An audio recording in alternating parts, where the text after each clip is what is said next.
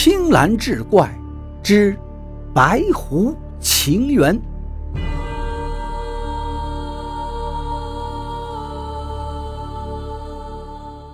话说蓝风本是一位浪荡公子，父亲是当朝一品大员，母亲也出自当地豪绅之家。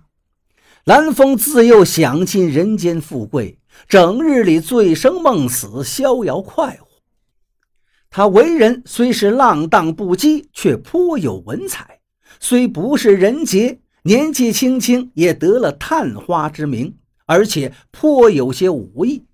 谁知天有不测风云，官场里暗潮汹涌，你争我夺。蓝风的父亲身居高位，也有身不由己之时。虽不是两袖清风，却也是乐善好施，一副慈悲心肠。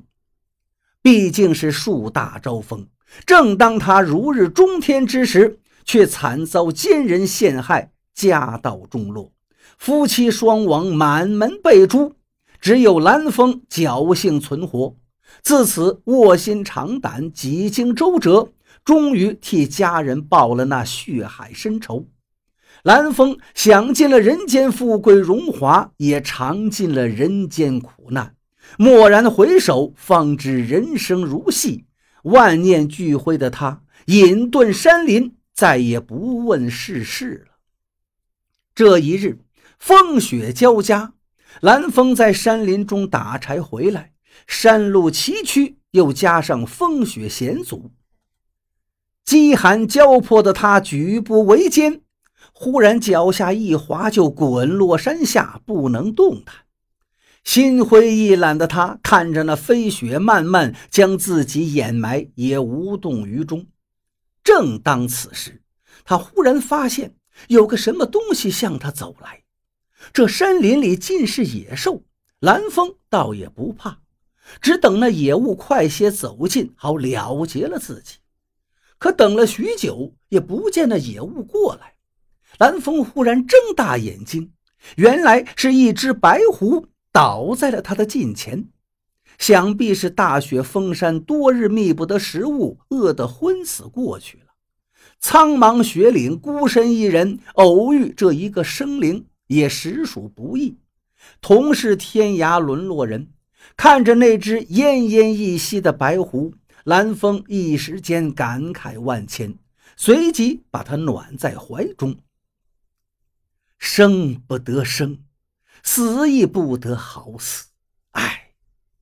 蓝风感慨，他挣扎着从雪中爬起，捡起滚落的干柴，继续前行。磕磕绊绊，总算是回到了家里。一进家门，蓝风便生起火来，随即把白狐放在火堆旁。饥饿难忍，然而家中已无多余的稻米可食了。看着昏迷中的白狐。也是饥饿人眼中的一碗肉罢了。想到此，蓝风突然操起尖刀，而此时那白狐竟然微微的睁开眼睛，绝望的目光在蓝风的脸上游离着。那一瞬间，蓝风似乎想到了什么，他放下尖刀，将半捧碎米熬了一点稀粥与那白狐灌食下去，自己也吃了半。然而这点薄食难以果腹，只好相拥而眠，以抵挡着辘辘饥肠。次日清晨，阳光明媚，蓝风一觉醒来，却不见了白狐，正四下寻觅，只见有一剪人影破窗而入。回头时，那只白狐已然走到他的面前，随即把嘴里之物放在他身旁。蓝风定睛一看。原来竟是几只肥硕的松鼠，还未等蓝风回过神来，白狐便用爪子拍了拍松鼠，又跳下桌子，用嘴衔来几根木柴放到脚下。蓝风见状惊喜不已，没想到这白狐竟如此有灵性，随即生火把那几只松鼠煮而食之。自此，隐遁山林的蓝风还从未抓到过如此的美味珍馐，也未曾像今日吃的这样饱，不觉心满意得起来。兄弟，你如此聪慧，为何也沦落至此啊？坐在草席之上的蓝风看着白狐问道，而白狐却扭头不理。哎，你说让我该如何换你呀？蓝风似乎是自言自语。只见白狐一跃而起，跑到门口，竟蹲着撒起尿来。哦，难怪你不理我，原来是一只雌狐啊！也罢。这深山密林，除了那些想吃了我的毒虫野兽，挡我路的朽木枯石，还未曾有你这样的灵物听我絮叨啊！你我倒也是有些缘分。从今以后，我便唤你狐媚如何？你若不嫌弃，便与我在这里虚度光阴吧。白狐似乎真就听得懂蓝风的话语。兴奋地在他身旁打起了滚儿，就这样，蓝风与那白狐便在这冰封的世界里相依为命。那白狐好生的灵性，平日里总能帮着蓝风寻得猎物的踪迹，有时也会捕获一些蓝风无法捕获的野味，甚至还与蓝风一同擒过一些恶兽。白狐却与蓝风寸步不离。有时跟着他上山砍柴，有时跟着他到山下用皮毛换些米面食材。闲暇之时，蓝风也会带着白狐四处游览。转眼间，冰消雪融。有一天，白狐突然不见了踪影，一连数日，蓝风失魂落魄，是了无生趣。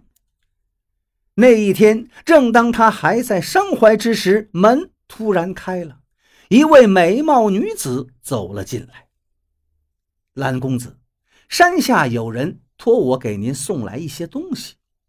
女子美若天仙，楚楚动人。蓝风却不予理睬，也不询问他从何而来。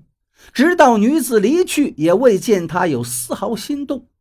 毕竟曾几何时，多少豪门千金、大家闺秀都想与他修成美眷，到如今。这无非都是过眼云烟罢了。我已无亲无故，与你更是素不相识，你何故来骗我这落魄之人呐？蓝风冷冷说道：“公子若不把这包裹打开，又怎知我在骗你呢？我什么都不需要了。